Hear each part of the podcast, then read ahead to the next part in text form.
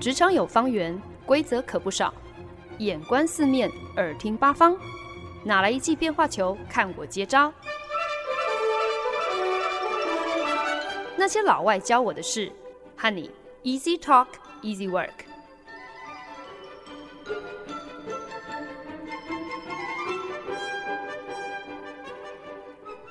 您现在收听的是《那些老外教我的事》，我是节目主持人焕恩。最近我在节目中好像还蛮常出卖我三岁不到的侄子。之前呢，就曾经提到，为了要让他愿意乖乖的自己吃饭，所以他妈妈就想出了戳戳乐这样的一个诱饵。只要他都不求助别人喂他吃饭，自己吃完饭，那每一顿饭他都可以戳两个玩具。一开始呢，这个利多还蛮吸引人的，侄子甚至有一天抽到六个玩具这样子傲人的成绩。可是久了之后呢，就连可以获得新玩具的可能，好像也显得不再那么诱人了。侄子好像很多其他同年龄的孩子一样哦，常常吃饭会吃到发呆、出神，吃到连嘴巴都忘了动。这个时候，他爸爸就会说：“你今天是要戳戳乐，还是要人家喂？你自己想一下，想好了告诉我。”这个时候，这鬼灵精怪的小孩脸上竟然就出现了一个 天人交战的难为表情，真的就像是便秘一样的狰狞哦。这好像进也不是，退也不是，很想要求救，要找人帮忙，可是呢，又很不想要错过可以再戳到一个玩具的可能。有的时候啊，意志力够强的时候，还会推开那个很鸡婆想要来乱入的奶奶的手，说：“我不要你喂。”可是有的时候啊。意志力实在还是抵不过身体的诚实。虽然理智上是希望可以独当一面，希望自己可以吃完饭去戳戳乐，但是行为上却这么轻易的半推半就的就让人喂下去了。看着侄子每次这样被爸爸问到“你到底要戳戳乐，还是要人家喂”的时候，露出的那种纠结而两难的表情。就会觉得这实在是一个非常写实的关于纪律的一个一个画面，一个写照哦。所以呢，说起来，discipline 就是纪律，或者是我们最常提到的呃纪律，应该就是 self-discipline 自律。这个字呢，实在是这个季节、这个时间点，大家最为需要锻炼的品德吧。如何在下了决心、在定了目标之后，能够确保自己真的能够说到做到，能够坚持到最后？这个可能就跟你到底有没有纪律啊、有绝对的关系了。说到 discipline 纪律这个字，大家第一个想到的是什么？是拿着爱的小手的训导主任，踢正步的阿兵哥，还是在你闯祸之后板着一张脸，准备要好好修理你的妈妈？不知道为什么，好像对很多人来说，想到纪律这个字，可能第一个映入脑海的画面，都是一些比较严厉、比较无情，甚至是啊、跟什么吃苦啊、隐忍啊，或者是忍耐这些比较负面的一些字眼有连结的。好像纪律其实就是要去勉强自己来违背我们的本性，去逼自己放弃一些什么，或者是刻意的。拒绝自己心有所属的想望，可是呢，有趣的是，根据研究指出，那些擅长自律的人，或者是自律非常高的人，活得反而相对快乐很多。他们的纪律，不管是在他们的生活习惯上、待人处事上，在他们的职场工作上，不但没有剥夺他们的喜悦，反而因为他们有养成这样的一个自律。帮助他们在面对天人交战的抉择的时候，可以更快速地做出对的选择，完全不需要浪费任何的时间在挣扎，说要不要接受那些短暂而对自己有害无益的纵欲。因为自律，所以呢，这些人他们并不受制于感情用事啊，或者是冲动的决定，他们反而能够理智而正向地做出最合适的决定。而不会因此感到好像特别有压力，或者是特别的不愉快。可是，我想大家应该都感同身受，就是 discipline 纪律这不是一个我们与生俱来的状态啊，反而是一个我们需要反复不断操练的品格。而这之所以有一定的难度，呃，当然也是因为纪律的养成好像并不只是纯粹靠意志力就可以完成的。那其中也有一些我们脑中生理上的化学反应，所以究竟该如何操之在我们手中，是可以土法炼钢，还是真的就只是先天使然，我们也没辙？我觉得这好像蛮值得我们一起来讨论讨论的。美国德州大学奥斯汀校区好几年前的一场毕业典礼，特别邀请了海军上将 William McRaven 为毕业生致辞。这位做了三十多年蛙人的将军，在演说中跟毕业生分享了十个他在海军陆战队新兵受训时所获得的人生智慧，至今受用无穷哦。而他提到的第一个。大智慧就让他这篇致辞瞬间成为了网络上广为流传的一支影片。在参加海军陆战队新兵训练的时候，那个时候每个教官都是打过越战的资深军官。可是呢，每天早上教官第一件事情就是进到新兵的军营，检查每一个人的床有没有铺好。海军陆战队的军官铺的床，那是特别的厉害，要将棉被的四个角落方正而服帖的塞入床沿，被子要笔直的铺盖在床上，多余的那条小被子还要非常整齐的折叠好放在床尾。对那些当时急着想要成为爱国战士、要上战场的呃新兵来说，把铺床这么一件无聊的小事要求成这个样子，好像有些可笑。可是对于海军上将 William McRaven 来说，他却从这件小事当中悟出了大道理。If you want to change the world, start off by making your bed. If you make your bed every morning, you will have accomplished the first task of the day. It will give you a small sense of pride, and it will encourage you to do another task. and another, and another. And by the end of the day, that one task completed will have turned into many tasks completed. Making your bed will also reinforce the fact that the little things in life matter. If you can't do the little things right, you'll never be able to do the big things right. 如果你想要改变世界，那就先从每天铺床开始吧。这位海军上将这么说。如果你每天早上都铺床， 那么，其实你已经完成了你一天当中第一个小小的任务，就会让你带来一点一点小小的成就感，而这个成就感接下来就会鼓励你要去努力完成下一个小任务，再下一个小任务。到了一整天的尾声的时候，不过是一个铺床的小动作，就连带的促成了你成就许许多多其他的任务。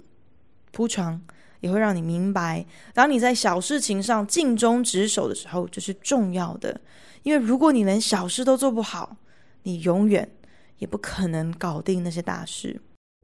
And if by chance you have a miserable day, you will come home to a bed that is made, that you made.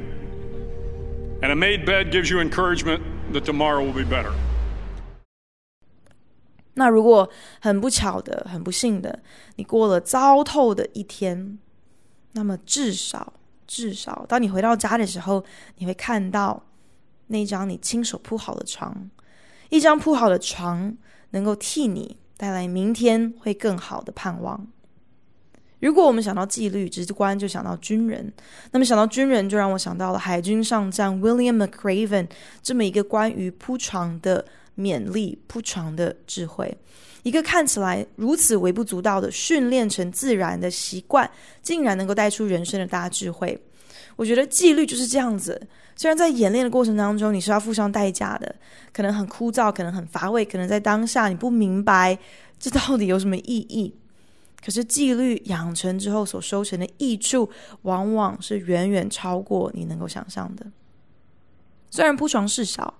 可是纪律的养成，除了是习惯的锻炼之外，更多时候更重要的，其实你是在建立一个心态。就好像如果我有机会熬到可以 work from home，可以在家工作，不用进办公室。我现在发现哦，就是当自己一整天都穿着睡衣，一整天都没有要换呃正常外出衣服的打算的时候，那么其实这样子反映的是我自己根本无心工作的心态。有的时候纪律的养成，事关的就是小如换一件衣服、换一个心境这样的一个自我要求。我刚搬到纽约的第一份工作啊，因为那是一间算得上是新创公司吧。那新创公司当然就是为了要营造一个自由而轻松的工作环境，所以呢，当时对于员工的服装要求根本就是零。所以那个时候呢，我很常天天就是穿着 T 恤、短裤夹脚拖去上班。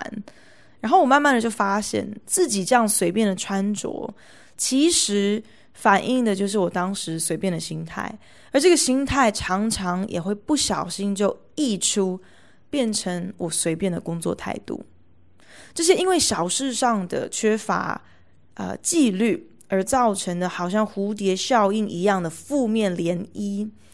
现在回头看，我觉得也算得上是一个提醒。那就是纪律的存在，其实很多时候并不是为了要限制你，或者是妨碍你，反而是为了要能够去给你一个不一样的眼光去看待，一个不同的标准去要求自己，还可以怎样？不只是这样。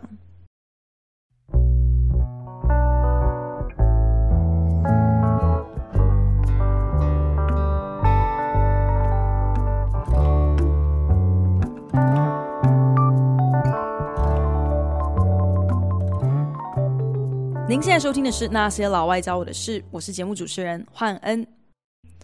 今天在节目当中跟大家分享的品格单字是 discipline，有纪律的意思。其实呢，呃，我们如今最常应用到的应该就是 self discipline，也就是自律。对于自律，我觉得呃，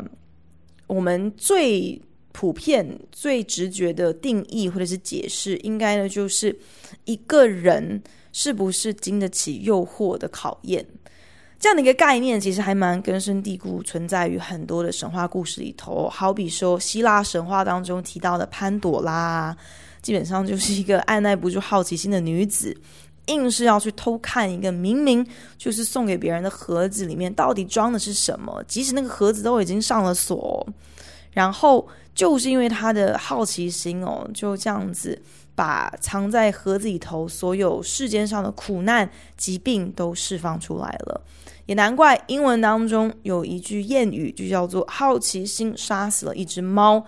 ”，“Curiosity killed the cat”。纪律，特别是自己的自律、自我要求，确实就是要看看你能不能够克服短暂的诱惑，做出长久下来对自己是有益处的一个选择。可是，是否能够做出这样的选择，到底取决于什么呢？难道单纯就只是靠意志力吗？那意志力到底又是什么东西呢？简单来说呢，我们其实无时无刻只要醒着的时候，就不断的在面临各种的抉择。但是呢，什么样的选择最为困难啊？也因此最为凸显自律的重要呢？通常就是当你必须要在短期的即刻的满足，跟可能当下好像虽然没有什么好处，可是长期下来会让你得到更多益处的，呃，面临这样子的一种两难选择题哦。比方说，到底是现在我就暴饮暴食，我就天天嗑掉一桶冰淇淋，当下爽就好了呢？还是我要忍耐，我要乖乖的早睡早起，我要多吃蔬菜，多喝水？我两者之间究竟该如何抉择呢？其实这样子的一个两难，就是在看我们是不是能够接受所谓的 delayed gratification，是不是能够忍耐去等待延迟后的满足。追根究底呢，我觉得要能够回答这样子的一个呃选择题，首先必须要理解我们在做选择的过程当中，脑内。多巴胺 （dopamine） 发生了什么样子的化学反应？曾经啊，有一个科学家他做过这样的一个实验，就是呢，把猴子关在笼子里面，然后呢，时不时呢会有一个把手递进笼子里给猴子，那把手一拉呢，就会有葡萄干滚入笼子里面。不久之后呢，科学家就在这个笼子里面多装了一盏灯。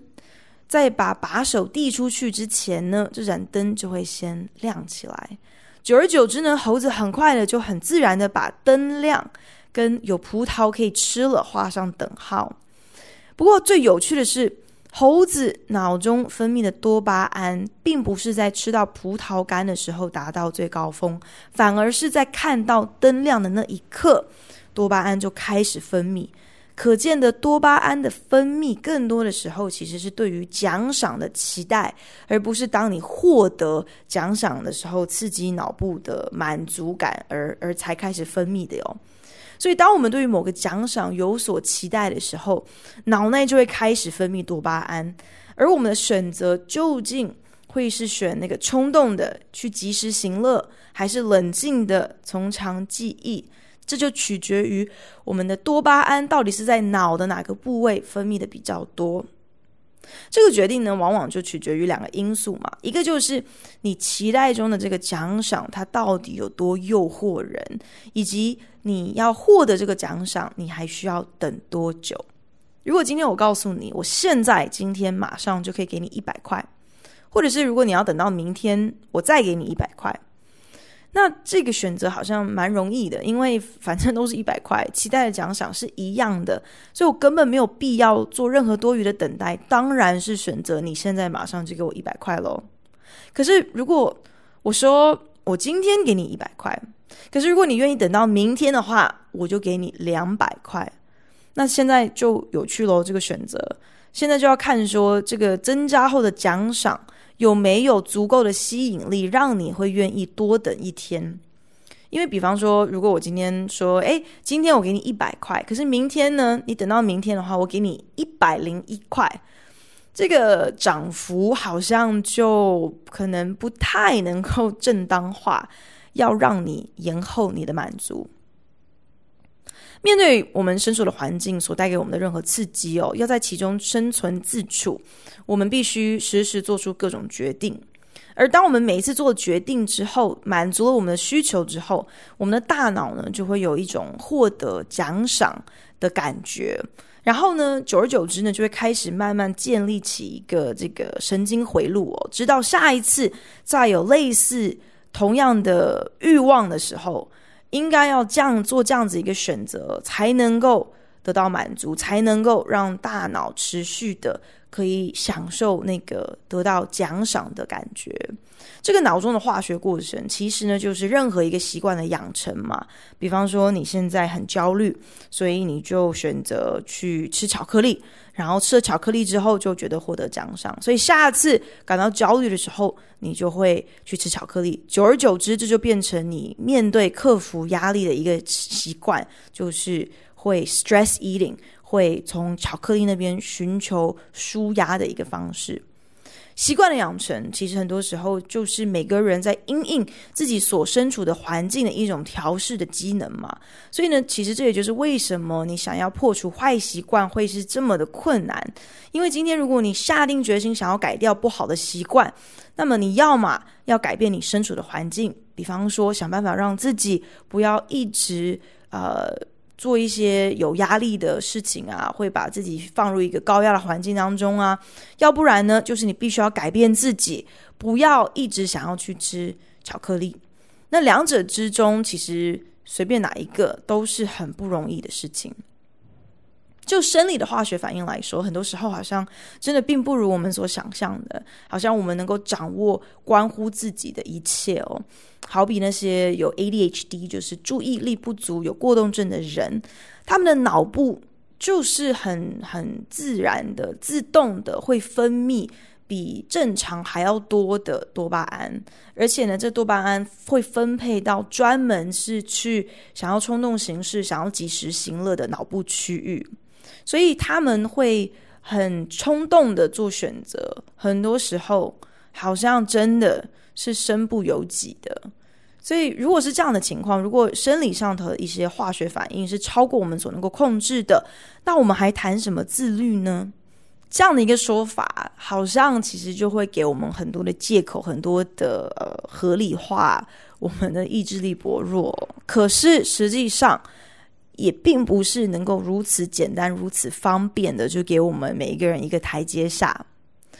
有脑神经学家曾经找上那些形形色色的瘾君子哦，来做一个实验。当研究员提供了毒品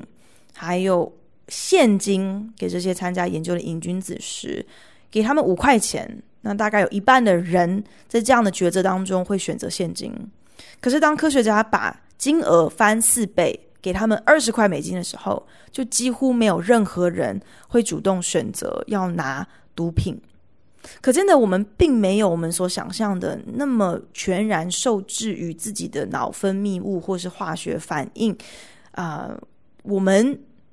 是有能力选择相对理智的决定的。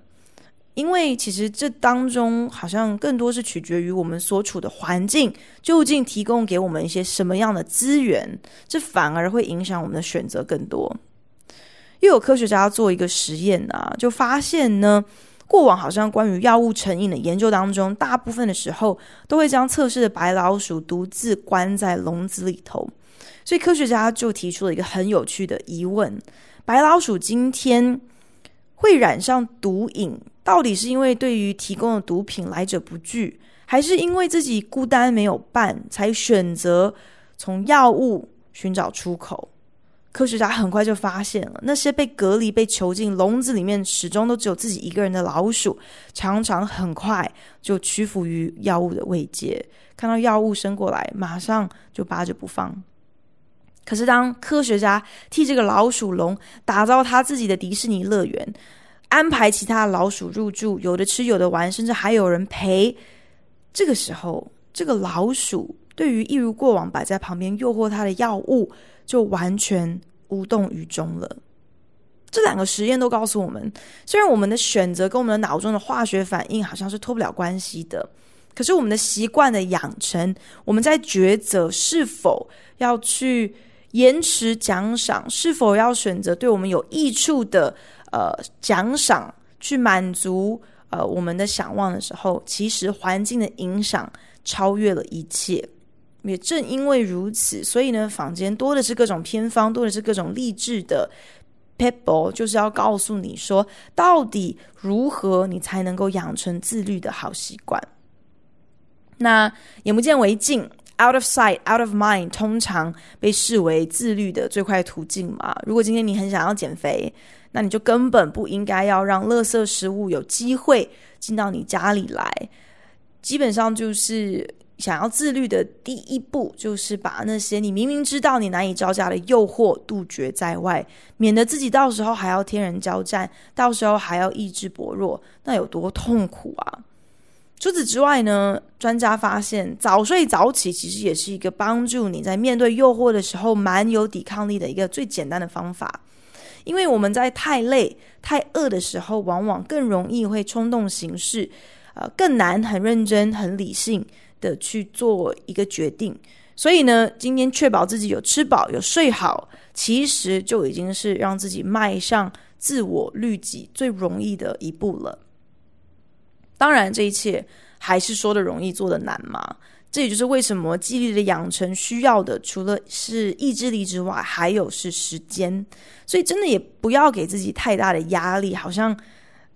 会要求自己必须要一次到位哦。如果起步的时候有一些走走停停，有一些 false start，真的也不需要对自己太过严苛哦。反正我们就是设定好一个目标，我们尽力而为。如果真的在过程当中不小心有一点点的破功，那也不要气馁，或者是花太多时间捶胸顿足啊。我们反正再努力一次就好了。养成纪律，你没有办法一蹴可几的，所以更应该要学习适时的鼓励自己，适时的放过自己。我觉得这其实也是另外一种 discipline 的学习吧。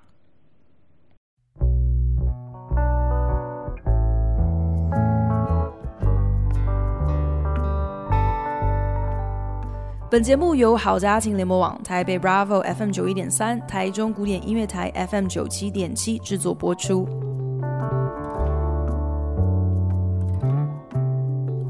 今天在节目的一开始呢，我再一次出卖了侄子，以他作为一个引子哦，跟大家分享关于 discipline、关于纪律的事情。那会挑他的例子跟大家分享，也不全然是因为好像哦没梗了，所以只好拿身边的事情随便讲一讲哦。我觉得也是有一些些的用意啦。因为呢，其实 discipline 这个单字在英文里面，同时也有管教的意思哦。所以除了跟大家讨论关于 self discipline 关于自律的知易行难之外，既然是以 discipline 为题。好像也应该要顺带的聊一聊它另外一个延伸的意思，也就是管教的部分。那当然呢，我自己还没有为人母，所以今天要讲什么养儿育女的事情，好像真的没有什么太大的公信力哦。可是说起来，我也是有在做别人的孩子嘛，所以作为时常会被管教的对象。好像瞬间就也多了一点点的正当性，也是有一些些的经验值可以来跟大家讨论一下管教的这样的一个话题。那过去一年呢，每次回家看到侄子和他爸爸妈妈的互动，我就真的很有感而发，就是养儿育女真的是好不容易的一件事情哦。小孩两岁的时候呢，英文管这个时期叫做 terrible two。基本上就是描述这个小小孩，他在这个阶段是最为失控的一段日子哦。可能就是刚刚开始学会说话，可是最常说的口头禅就是不要、不好、不行、no，什么都不要。然后也是在这个时间点，孩子开始会发觉自己的性格，开始会急着想要能够成为一个独立而自主的个体，开始意见很多。有一些父母会觉得这个时间点的孩子年纪还小嘛，所以当他欢起来，当他发什么神经，当他没有规矩的时候，嗯，好像那也是很无可奈何的事情，嗯，因为小朋友还不明白对错，还听不懂道理，所以那也就只好让他哭啊，让他闹啊，让他吵啊，让他打人呐。可是其实我观察我的侄子哦，就。发现说这样的一个假设好像并不是完全是真的，即便是还在牙牙学语的婴儿，我觉得我们可能都太小看了他们的学习能力，他们的观察能力。他们其实无时无刻不是在从你的眼神、从你的口气、从你的呃肢体语言去判读说，当他有这样的一个行为的时候，你会有一个什么样的反应？会带出一个好的或是不好的后果，